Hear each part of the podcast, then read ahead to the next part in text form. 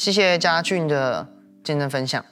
啊、如同刚刚今天所提到的，神的神的计划是非常完善的，然后上帝其实哦在我们生命当中有很多很好的的安排，嗯、尤其在最近我们在复活节嘛，所以呢，大家可能会特别感受到这个月讲了很多有关耶稣的故事，呃，大家有没有发现，在青年主日，其实我们的安排上，我们故意的从一开始，嗯、第一周讲的是耶稣他还没有出来服侍前，或者我们特别在讲预备跟等候，然后呢，在接下来我们讲了耶稣的侍奉带下了医治各样的大能，所以我们在。讲到说，我们可以更多的，嗯，有盼望，期待神的作为，然后很像这个角色设定，让我们去知道耶稣。然后第三周，如果你来受难日音乐会，然后一直接到我们的复活节主日的话，你就会发现这是，这也是我们的铺陈啊，这是我们最大的、最大的一个复活节跟受难日的一个 weekend。然后让你去发现，哇，耶稣他预备了那么久，然后让我们等候呢，有那么大能，哇，竟然戏剧性的突然间就就受难了。但受难之后，我们又知道他复活，复活之后又持续活活在我们的生命当中。那我们现在都仍然有个盼望。然后上一周，嗯，融合哥讲的，如果讲个电影的话，可能就是补充一个。如果前两周的角色设定，啊、呃，受难记跟。啊、呃，复活节是第一集的电影，那英文哥讲的很像就是前传，去补充一下，就是在耶稣真的受死之前，其实大家经历了什么，然后他所代表的含义又是什么，更多的让我们去去体会。嗯，我不知道这铺陈的怎样，但是其实我们在做四月的规划的时候，我们很大程度的，我们我们参考了一个教会最近开的课程，叫《基督生平》。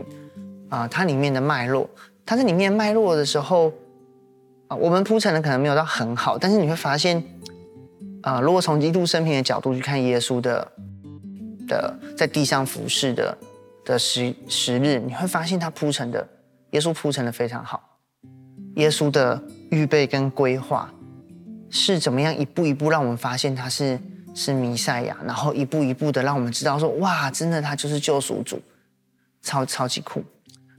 我不知道你们上过基督生平，可如果你你上基督生平的话，你会发现哦，因为你会很投入在里面，或者你如果很认真读耶稣的故事的话，啊、这让我想到一个，就是大家可能都有不同的读经方式。然后我自己因为特别喜欢看剧、看电影、看电视什么的，所以我很喜欢看漫画、动漫也。然后，所以我我很喜欢一种方式是，自己把它成名叫。沉浸式读经，你这样说的吗？就是你去真的去完整的设想或勾勒那一个场景、那个时代、那个画面，我，有时候会有会有会有很多新的收获啊！基督生平的课其实就是让我们去看耶稣啊，从一开始的预备期到声望期，到受难期，然后一直到他他复活，然后。你如你如果还没上那课的话，其实有个很简单的方式，就是圣经，因为你有四福音书嘛，所以你用施洗约翰来做一个划分点。施洗约翰被关之前的时间，那个就是是呃预备期，然后施洗约翰被关到施洗约翰死的中间，那就是声望起，就是耶稣服侍的最让人家知道的那个声望。是约翰死了之后。那个就是所谓开始的所谓的受难期，然后直到耶稣的的过世，然后呢死里复活这样子。好，所以呢，当你每次学随这个故事读的时候，哇，你会发现一开始啊，耶稣刚刚出来，大家都不认识他，还有人瞧不起他，然后慢慢就有一些重要角色开始跟他有互动哦，他的团队也渐渐形成，然后当红的施洗约翰怎么被关，然后。那个施洗约翰甚至说耶稣就是那个弥赛亚，然后你去跟从他。就他的门徒问约翰的时候，其实约翰，你如果仔细读圣经，他还是有些对话，或他在他在理解这样子。但是你就看原本跟约翰的人，大部分就去跟了耶稣，然后这个服饰一直堆叠堆叠。然后呢，到施洗约翰死的那附近，就刚好是五饼二鱼的神迹那附近，你会发现众人就已经鼎沸到啊，希望耶稣可以。做王，然后呢，剧情急转直下，光荣的进耶路撒冷，结果竟然像是被暗杀一样，唰，瞬间原本觉得进去之后应该是我在外围已经把这个气势做起来，我攻进首都了，结果竟然是是用一个类似被人家暗杀这种，就半夜被抓走，然后就是私刑哦，然后钉在十字架上。还报官，然后就就就就死掉这样子。这如果是看电影，他就很郁闷，就啊怎么会这样子？但是呢，你看电影预告，知道说这个叫做复活，像今天的主题叫做他复活在他哦，看这个电影就知道他一定会复活。所以果不其然，等到他复活了。复活之后的那段期间叫做什么？啊、我先卖个关子，上过《基督生命》可能知道。可如果以我一个看电影的逻辑，我应该会期待那一段时间叫做复仇期。就大家有没有看过什么大军师司马懿啊？哦，看过那个《琅琊榜》，然后更早是那种《基督山恩仇记》。哦，那个最后，尤其如果你看过大军师司马懿，你都对历史有兴趣，然后三国历史有兴趣，最近会特别有空的，因为它很多集啊。你如果去看那部电影，你会那那部影集，你会发现，他大概有四五十集的时间都在被压抑，都在忍，然后最后五六集爆发就，哦太爽了哦，前面一直被压抑，前面一直被攻击，终于轮到我复仇，啪啪啪啪啪。琅琊榜最好看的就是倒数第二集，哇，那个当当当当当。但是其实耶稣复活之后啊。在在那个基督生命课本这样子写，叫做复活期。啊、我们也知道耶稣没有复仇，我们都习惯。可是认真想想，不对，超级不习惯呢。为什么复活之后的下一步不是复仇？不是应该差派门徒到以色列的每个角落去展开一个大报复吗？这种报复性的思维是是很爽快的，有时候。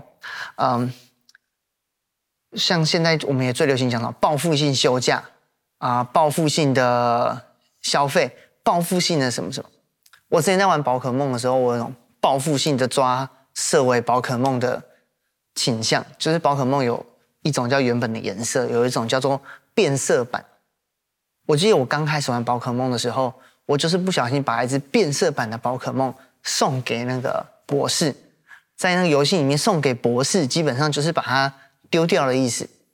然后呢，我后来发现原来是很很好的一个一个神奇宝贝宝可梦之后，我就超后悔了。然后我开始展开了，就是只要有机会抓到变色版神奇宝贝，我就一定要抓的心态。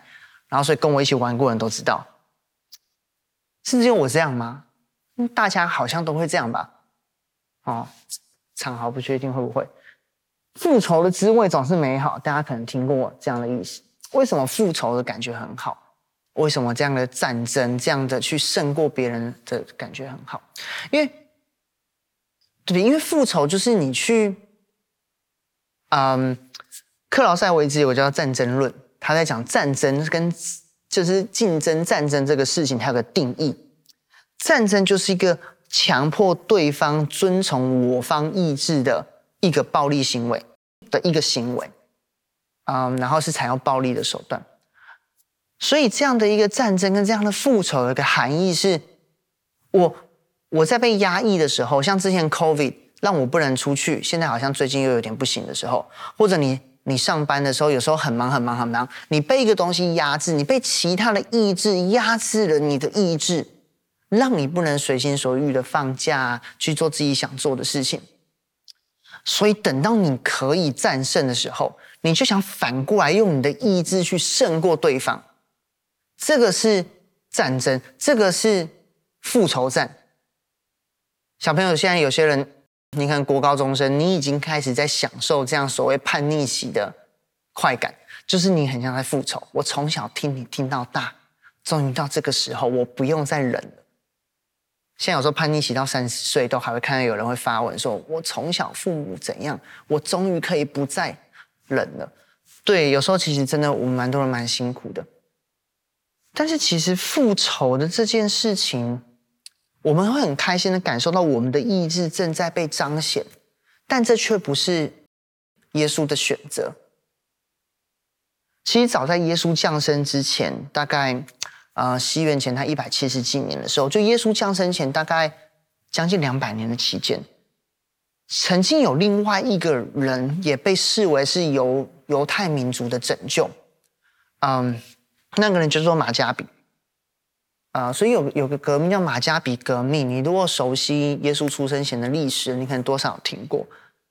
他的故事超级的热血的，就是那时候的以色列原本是被啊、希腊帝国统治，然后因为不是基督徒，所以他们里面有人就专门很歧视基督徒。呃，那时候不叫基督徒，就歧视犹太人。所以呢，他甚至就是去。禁止遵守安息日，然后呢，禁止在耶路撒冷献祭，然后叫所有的犹太人都要向偶像献祭，甚至还规定了惩罚性的死刑，就是你如果拿犹太经书，就是你今天放创世纪，你今天如果在翻什么，嗯嗯但以理书，你在路上看到你就是要被被处死的，很像文字狱这样的一个过程。所以在那个时候啊，犹太人。他们有一群人，我记得没错，应该是立位支派的。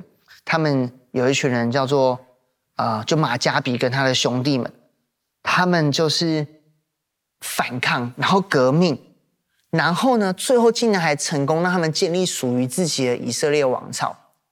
这是除了大卫跟所罗门那个时候的以色列被灭国了之后，第一次有这样的王国被建立。他们跟希腊人去。抗争，抗争，抗争，然后最后呢，希腊，我们知道希腊帝国下一个就是罗马帝国，后来就罗马，就我们所熟悉，我们凯撒起来就承认犹太人建国，哇，超级的风光。这个事情，你只发生在耶稣诞生的一两百年前，甚至这个国家是维持到嗯耶稣出生前大概七十几年，但是呢，这个国家后来。完完全全的败坏掉，他因为可能整个就是呃政教合一啊，他们的国王就是他们的大祭司啊，然后卷入很多的政治斗争，你会发现嘛，他要叫罗马支持他，所以我可以对抗希腊，然后最后呢，他们就被大希律王，就是他们南部的其他国王，呃，用各种方式分化，然后被灭亡了这样子。在这个过程里面，有许多的人就是会觉得说：“哇，我们下一个更好的弥赛亚，是不是接下来、接下来、接下来，我们要来完成这样的一个事情？我们下一个，这是上次这个王国做的不好，因为里面还会去逼迫法利赛人啊，然后撒都该人啊，分化的很热烈。但是就是这种感觉，我们下一个弥赛一定要更好、更好的去胜过。”其实那个历史发生的很很不久之前呢，他们大概就是你如果想象，就像是我们现在在讨论二战一样，就是将近将近一百年前的一个故事。耶稣刚出生的时候，大概就是那个王国灭亡大概六七十年的一个时间而已。在那个时候诞生了耶稣基督。他成为弥赛亚之后，其实大部分的人也希望他是来带着以色列复仇，而不是复活的。但是，其实我们会看到的事情是这样：约翰福音是我们今天的主题经文。他说：“复活在我，生命也在我。”耶稣基督他要做的是复活，而不是复仇。他那时候在约翰福音的。十八章最后被带到比拉多面前的时候，他直接跟比拉多说：“我的国不属这个世界，我的国若属这个世界，我的臣仆必要征战。但是我的国不属于这个世界。”耶稣为什么选择复活而不是复仇？有个很重要的原因是，其实复仇只是复活的下下下级仿冒品。复仇的快乐，如同刚才所说的，是因为我们觉得，我们知道在这个时刻。我的意志战胜了一切，我是自由的，我是神。在复仇的时候，我们在打造的是一个我自己很有价值、我自己很棒的一个假象，来催眠我自己。所以呢，耶稣不需要靠复仇来证明他是有价值，因为他本来就是神。对我们来说，我们也要选择复活，是因为我们基督徒们，我们也不需要靠着去增进赢过别人，在复仇的地方去彰显自己的意志，好证明我们是神的儿女。耶稣已经复活了，复活在他，生命也在他。我们也要效法基督，去活在复活期，而不是复仇期。这是很重要、很重要的功课。他已经复活，我们的生命也要复活。凡信我者，必永远不死。我们不要在灵性上再次的死亡，去寻找、去追寻那个次好的东西。所以，这几乎来说，我们的功课就变得非常的有趣。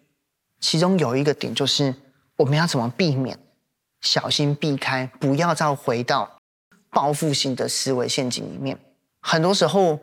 你会觉得没有啊，我没有我那么文弱，文文弱弱的啊、手无缚鸡之力，我没有力气打仗啊，我想报仇也没有力气啊，哦，但是大家有没有一个经验，就是小时候你会被被人家挑衅，就是说啊，这个事你不敢啊，干嘛干嘛啊，你就后来被挑衅，你就说我怎么不敢，然后从噗，啊就就中了陷阱的经验。撒旦在这个世界里面，他知道我们。凭着耶稣已经复活了，但是他会放下一些一些的陷阱跟试探，让我们跑去用原本的这个世界的方式，用死掉的领命的方式，用报复型的方式，用暴力的方式解决。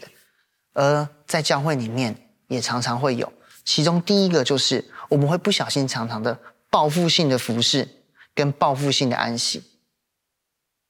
门徒在快要靠近耶稣，但今天我们要用门徒的作为跟耶稣的作为，特别去凸显一下什么叫做报复性的作为，跟复仇型的思维，跟复活型的思维。其中有一个就是报复性的服侍跟报复性的安息。当施洗约翰他们的门徒里面有一些从一开始跟着他们的，后来跟着耶稣，尤其是我们最熟的那几个大弟子。啊，其中有一个最最红就是西门彼得。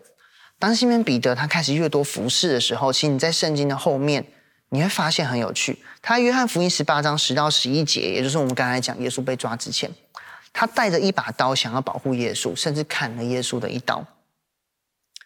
然后耶稣跟他说：“收刀入鞘吧，我付给我那杯，我岂可不喝呢？”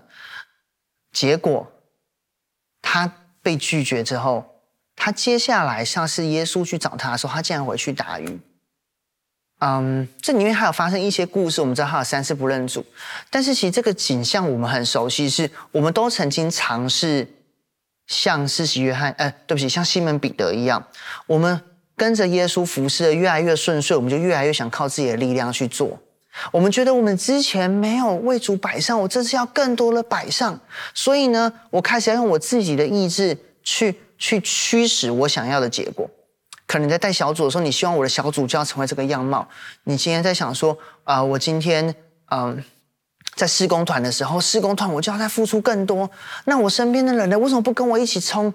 哦，我看到什么东西，我就要拼命的去把它解决。但是越依靠自己的力量的时候，我们越来越骄傲，反而越陷入了这个复仇性的一个思维，反而落入了恶者的轨迹。当我们失败了之后，我们会 burn out，然后我就想要报复性的安息，但这个安息根本不是一个真的安息。另外呢，我们还有哪种报复性的可能的思维，在基督徒的生命当中，有一个很好笑，我把它取名叫做报复性的自我认同。我们都知道教会说，在神里面我们是极有价值的，所以我们会开始越来越在意我们在神国里面的身份，但有时候不小心好像会越来。越甚至有点太在意了，我们会真的觉得我是神的儿子，我是神的女儿，我超尊贵。工作这种东西我看不上，其中报告这种东西不是到永恒的，我不屑理。然后你就听了很多故事是这样的，我不是说你，但是真的就有这种故事嘛？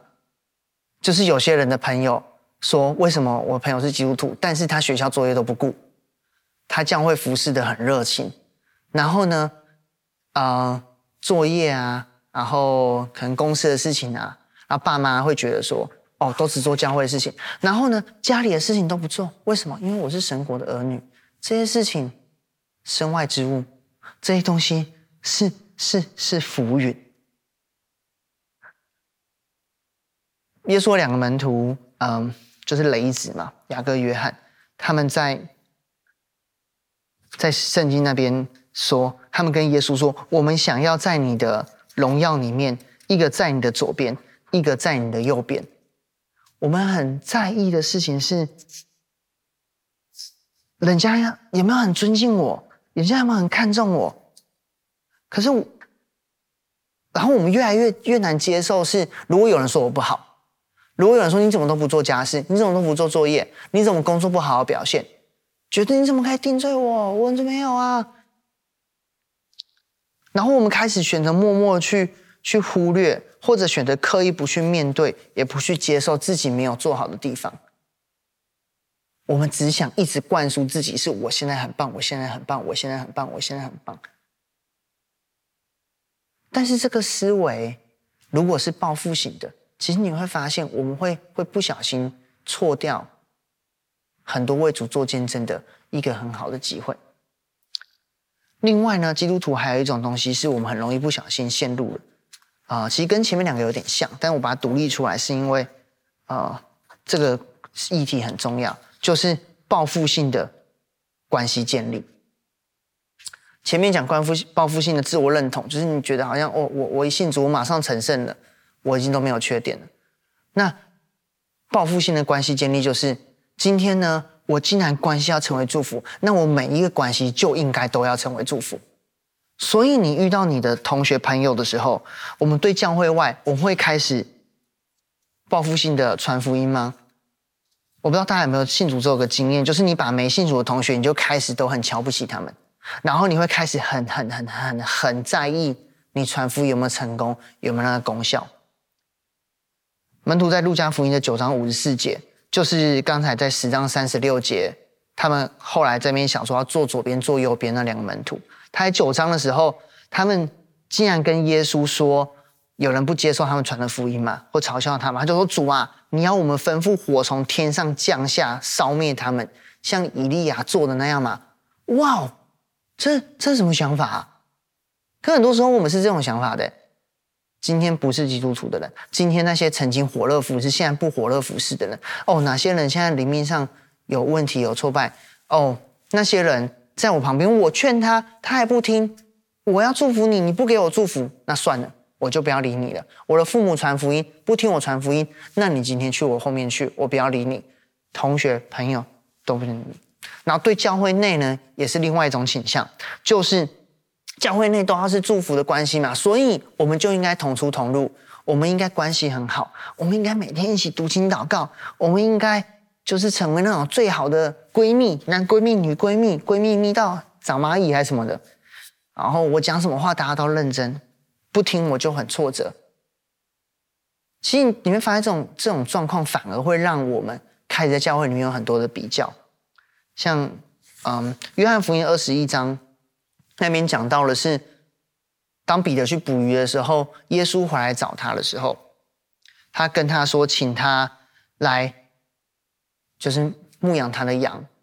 讲完一趴话之后，嗯，我们不确定彼得的意思是不是真的这样，但有些、有些、有些、有些人在读这个经节的方式，有个亮光是在提醒我们去看见的事情是这样。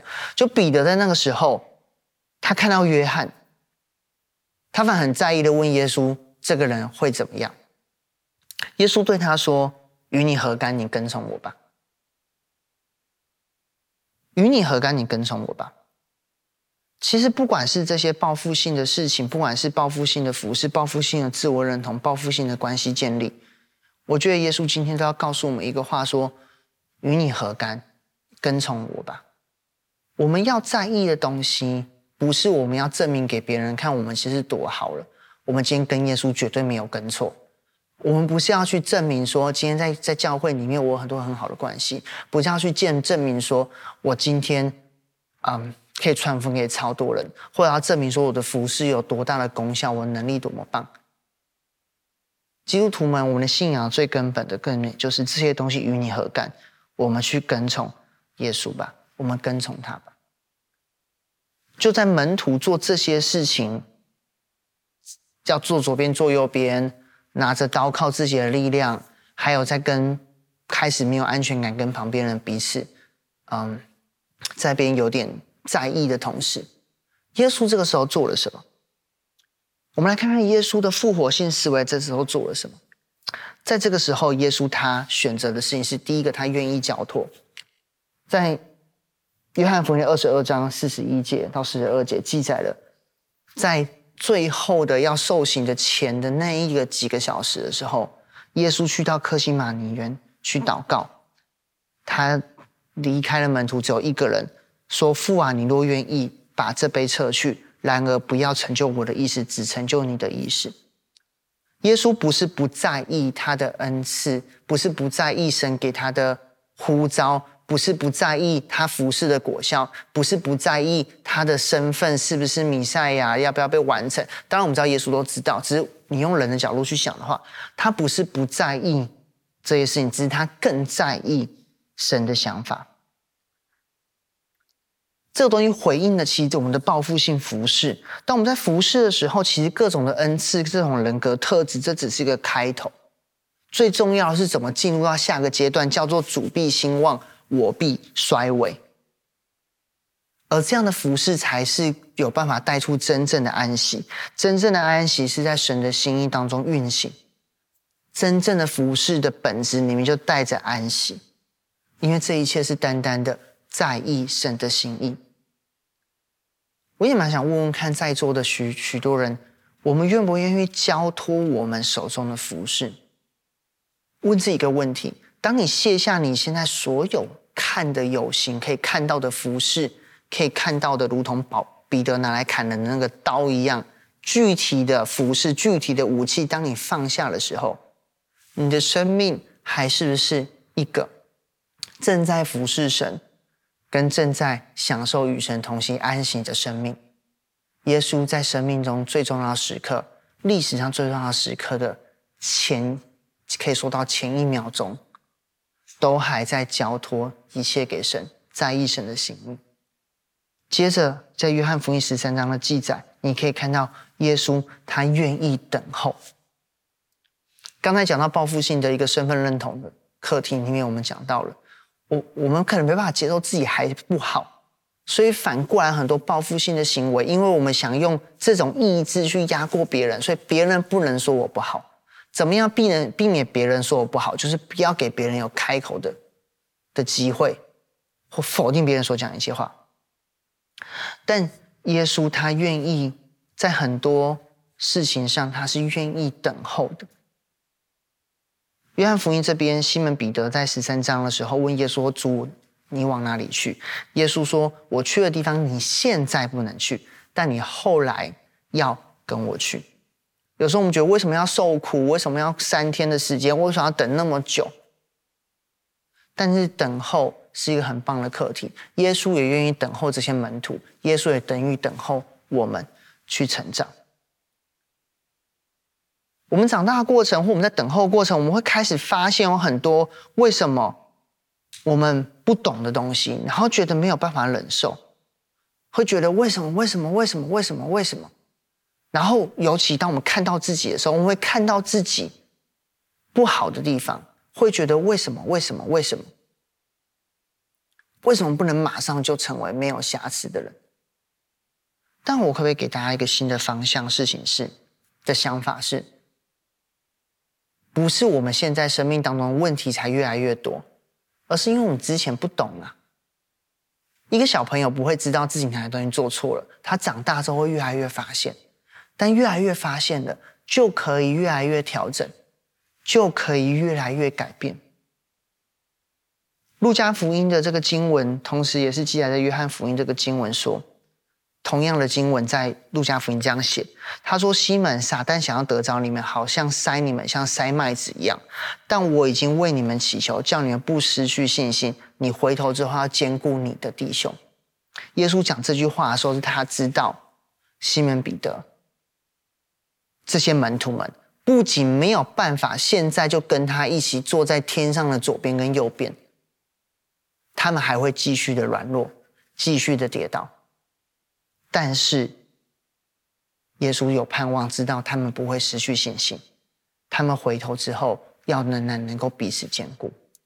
当神愿意等待，还有神对你的身份有信心的时候，我们是不是也可以对我们的身份，还有对我们的生命有信心、有盼望，可以去等候他成长，而不一定要靠一些报复性的行为来想要证明自己呢？第三个，你会看到耶稣在这过程当中，他愿意饶恕。当故事走到嗯，路加福音的二十二章五十一节那附近，今天我拿了很多约翰福音跟路加福音为主，就是。路加福音就是所谓的共观福音，所以跟马太、马可的记载很像。约翰福音记载的东西，嗯，有些是一起的，然后有些东西互补了一些不同的面向。嗯，在路加福音这边的时候，你看到耶稣说，在西门彼得砍伤了那个门徒的时候，砍伤了那一个来抓他的人的时候，耶稣是治好的那一个人的耳朵的。在同样这个季节，门徒。在许多事情上面彼此伤害的时候，耶稣却是选择愿意去饶恕。饶恕的起点是接纳，饶恕的起点是爱。在报复性的思维当中，通常只能二选一。如同像乌克兰跟苏俄的战争，嗯，现在有越来越多的消息，你要说谁对谁错，其实我们都会觉得先发起战争是错的，但你会听到另一派讲说怎么样怎么样怎么样怎么样。说真的，这些事情很有可能都是，要说都是对的，还是都是错的嘛？或者班上跟公司，你现在是分两派在吵架，朋友圈有很多的的的拉扯，我们都会期待某一方可以胜利，然后最好是对我比较有利的那一方胜利。其实说真的，在所有的战争、跟所有的拉扯、跟所有的增进当中。通常结束不是以一方的失败做结尾，而是以两方都失败，叫做一个战争的结尾。真正辛苦的是那些没有办法再耗下去的关系，没有办法再耗下去的这些资源，没有办法再消耗下去的爱。如果说复仇还有战争是爱的消费，那饶恕就是爱的投资。复仇是有限的，但饶恕是无限的。饶恕是神给我们显明的一个复活性的思维。不是去增进比较，不是去想要去说，因为我要传福音给我的同学，所以你就要被我说服，所以你今天就要来比说，到底，嗯，你看的神比较厉害，还是我看的神比较厉害？啊、是你欠我的债，还是今天耶稣欠你欠耶稣的债更大？你赶快来偿还。这所有的根本都是在于。你愿意不不索取代价的去爱，你愿意不索取代价去给予，因为神已经用最好的，用他的爱放在我们当中。其实每一个关系，我们生命的每一个关系，最重要存在我们生命的目的，都是为了让我们学习如何去爱。当我们反向操作，在关系里面只想要支取爱，想要支取人的回应，反而会让我们。没办法爱身边的人。我再说一次，所有的关系，神放在我们生命当中的目的，都是让我们可以去爱，去重生领受爱，去给出爱，而不是去抓爱。当你反向的时候，你就像是不管拿什么仪器，他告诉你只能这样用，你硬要反向接一样，他的东西就会这个关系会完全的、完全的毁坏掉。复仇是小孩子做的事情，愿整选一边；复活是耶稣做的事情，因为他两边都要赢过来。主题回到我们主题经文：复活在我，生命也在我。耶稣是可以将每个生命都复活的神。我们是不是也愿意走进这样复活性的思维，而不是在这样报复性的思维里面呢？今天只是从门徒的例子，还有从耶稣例子举的几个点。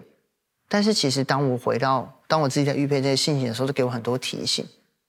到底什么时候，就算我们在做很棒的服饰，但我们心中想的却是报复性的，那个东西都会腐化掉，那个东西都会败坏掉。我们要更在意在我们里面的生命，更胜于我们真的具体做了什么样的行为，更在意我们的心思意念。你可能会觉得很难，但是这边要提醒大家的事情是，如同约翰福音这边讲的，生命在于他。耶稣所复活的不是一个一个的工作，不是一个一个的事工，不是一个一个的绩效。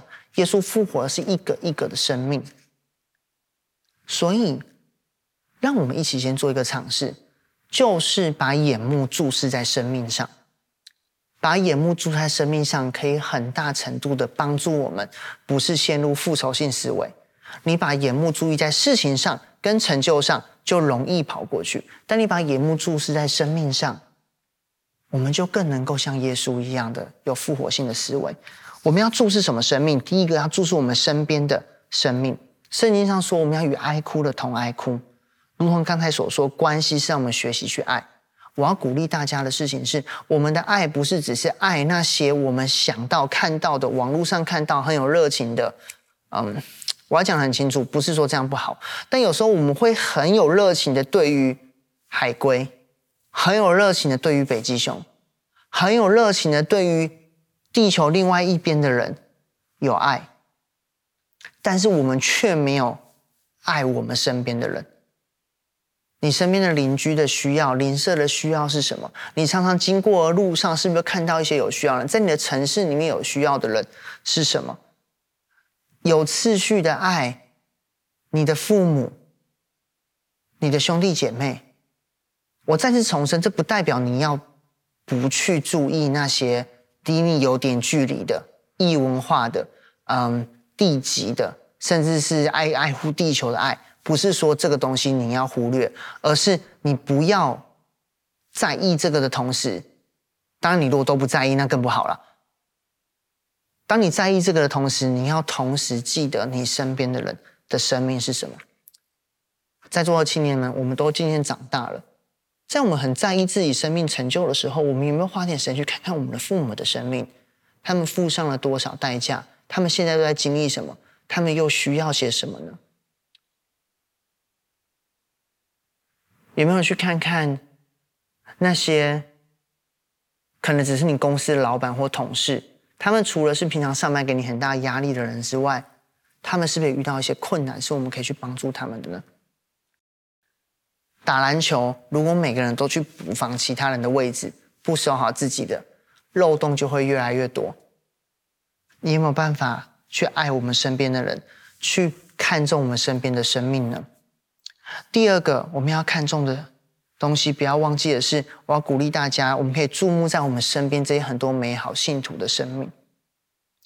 马可福音这边记载了，当耶稣死了复活之后的最后一个经文，他写说，主耶稣说了这些话之后，被接到天上，坐在上帝的右边。门徒出去到处传福音，主与他们同工，借着所行的神迹，证明他们所传的道是真实的。这些经文其实他原本不是写给我们看的。是写给那时候初代的基督徒看的。那些基督徒们看到这个书信的时候，他们看到的感受是什么？他们看到的是那些曾经软弱、曾经出卖耶稣、曾经闹翻的门徒们，曾经软弱的门徒们，怎么样撑过？怎么样胜过？怎么样在耶稣的等候跟耶稣的的爱当中，再次的站立起来，能够成为全世界的使徒。我们身边弟兄姐妹的见证是很强烈的信息。不要越熟悉就越小看你旁边这些小组长、小组员、伙伴们的生命故事，也不要觉得你在教会够久了，你就不用再去听那些刚来教会的人他生命的经历跟分享。这些人跟随耶稣的故事，是我们很重要的生命的养分，是帮助我们可以活进复活性思维很重要的一个关键。不要忽略我们身边这些信徒的生命，或者最近我们知道，嗯，修哥在接下来这个礼拜五月七号是我们的的告别式。那不要就觉得说我只看修哥的生命可以对我说话，其实你身边还有很多很多跟修哥一样，我不敢说有那么大的信心，但一样尝试着用更多的爱去爱主的，爱他们，彼此相爱，看重他们生命，而不是只把他看成是可以带破冰、带敬拜，是不是可以听你讲话的人而已？看重他们生命，跟他们相处在一起，跟他们生活在一起，彼此相爱在一起。当然，最重要，我们要注视的是耶稣的生命。尤其在这个月，我们看了耶稣怎么一路带领我们，从等候到相信，到悔改医治，到与他一起活着，一起受苦，一起复活。如同以西写书所三十四章十六节所讲的，耶稣的生命其实为了是要让我们得着医治。他说：“失丧的我必寻找，被逐的我必领回，受伤的我必缠裹，有病的我必医治。”这边大家讲，只是肥的壮的我必除灭，也要秉公牧养他们。你有些话听起来很有趣，又要医治，为什么还要除灭肥的壮的？他要除灭恶者的作为，他要秉公牧养我们，让我们活在他的合乎他心意的计划里面。越肥越壮的人越能够去复仇，但神不要我们靠着自己的肥壮去复仇。耶稣用他的死的生命表明了这一点。我们有没有办法像今天一样，我们看耶稣所做的事情？所以在每一天，我们都在读经的时候，我们都在安静思考的时候，更多专注的看耶稣在做什么，所以我们去学习、去效法呢？然后我们愿不愿意效法，甚至效法耶稣的死？今天耶稣的死还有个预表。当你看到约翰福音十九章三十八节的时候，今天你如果想回去复习。今天的讲道，你可以就把你的圣经定在约翰福音最后面的那几章，大概十八章到二十章那附近。这是我们今天大量引用的经文，然后你可以参照一些马可福音的后面这样。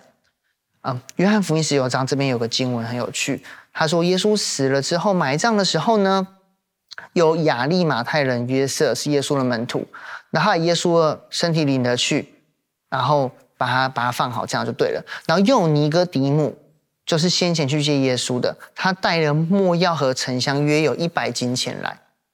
当我仔细读这个经文的时候，我觉得超好笑的。一百斤是五十公斤的没药，哎，他带五十公斤的墨药来，我是不熟那时候怎么做啦，但我想那是很大的一个量，哎，那个是想把耶稣怎么样，真的把他弄活吗？但当我去查没药的时候，我发现没药的功用非常的有趣。你如果去查维基百科，它有讲很多，但是我挑其中三个最大的功效。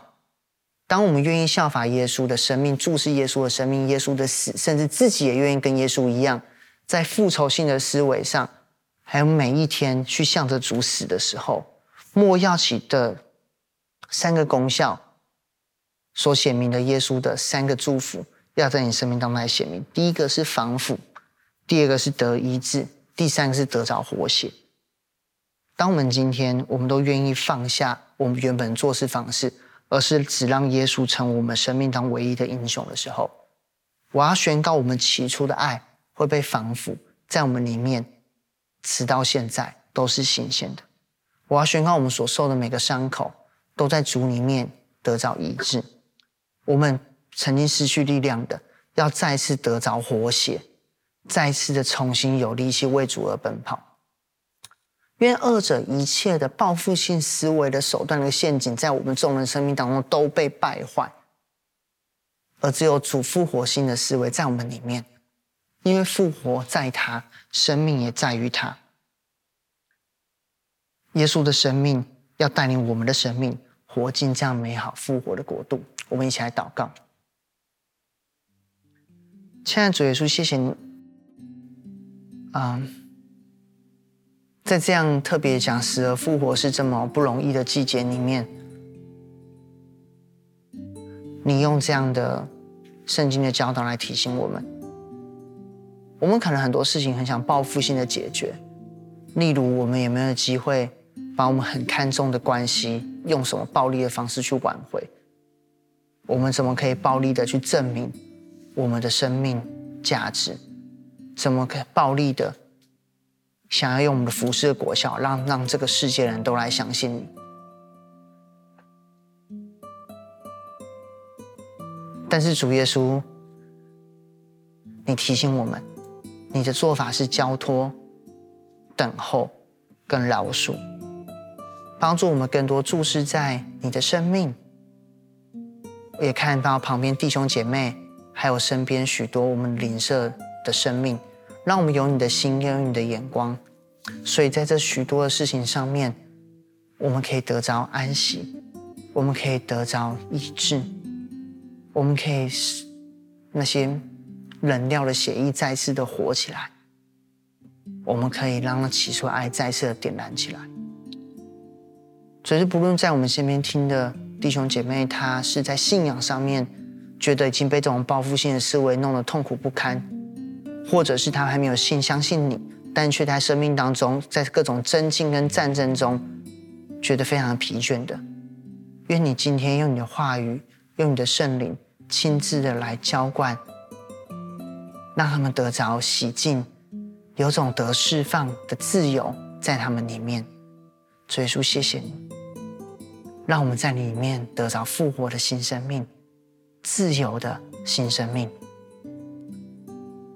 我要请在座有些你是第一次来到啊我们的线上主日听这篇讲道，你不是基督徒，或者你是基督徒，但你发现复活的生命一直没有在你里面完全活出来的。今天我们来做一个祷告，是再次邀请耶稣的复活的生命在你的里面去活出来。不是基督徒的你，如果也希望。有不同的一个生命，有不同的一个力量跟自由的，我要特别邀请你跟我一句一句来做这样的祷告，来这样来对耶稣基督来说话。那个活着耶稣基督要听我们的祷告，要回应我们的祷告。我们一句一句来做这样的祷告。亲爱的主耶稣，你是神的儿子。谢谢你为我降生，为我死在十字架上，还流出宝血洗净我的罪，并且你死里复活，而且是活到如今。你没有选择复仇，而是复活。我今天要邀请你，把这样复活的大能放进我的生命里，取代这些复仇的思维，让我可以真的得着释放。我可以这样做，也是因为你活着。我要邀请活着的你，耶稣基督。现在就进到我的生命当中来，成为我的救主，以及生命的主，这样我的一生不再受辖制。我这样祷告，是奉主耶稣基督的名，阿门。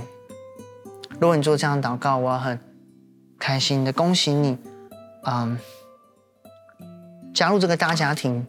也很恭喜你，如果你是在教会真的基督徒，很恭喜你，我们可以一起来思考这样复活的议题。希望在我近期，尤其在我们的青年团队当中，这样新鲜的复活气息可以不断的吹起，让我们得着自由，让我们真实的切实相爱。